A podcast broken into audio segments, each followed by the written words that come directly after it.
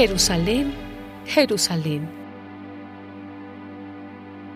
Entonces algunos fariseos que había entre la gente le dijeron, Maestro, reprende a tus seguidores. Pero Jesús les contestó, Les digo que si estos se callan, las piedras gritarán.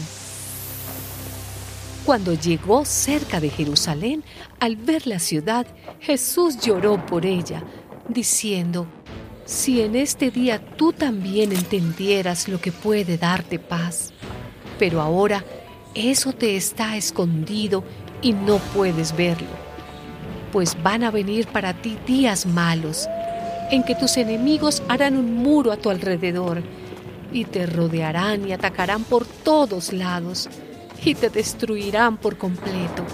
Matarán a tus habitantes y no dejarán en ti ni una piedra sobre otra, porque no reconociste el momento en que Dios vino a visitarte.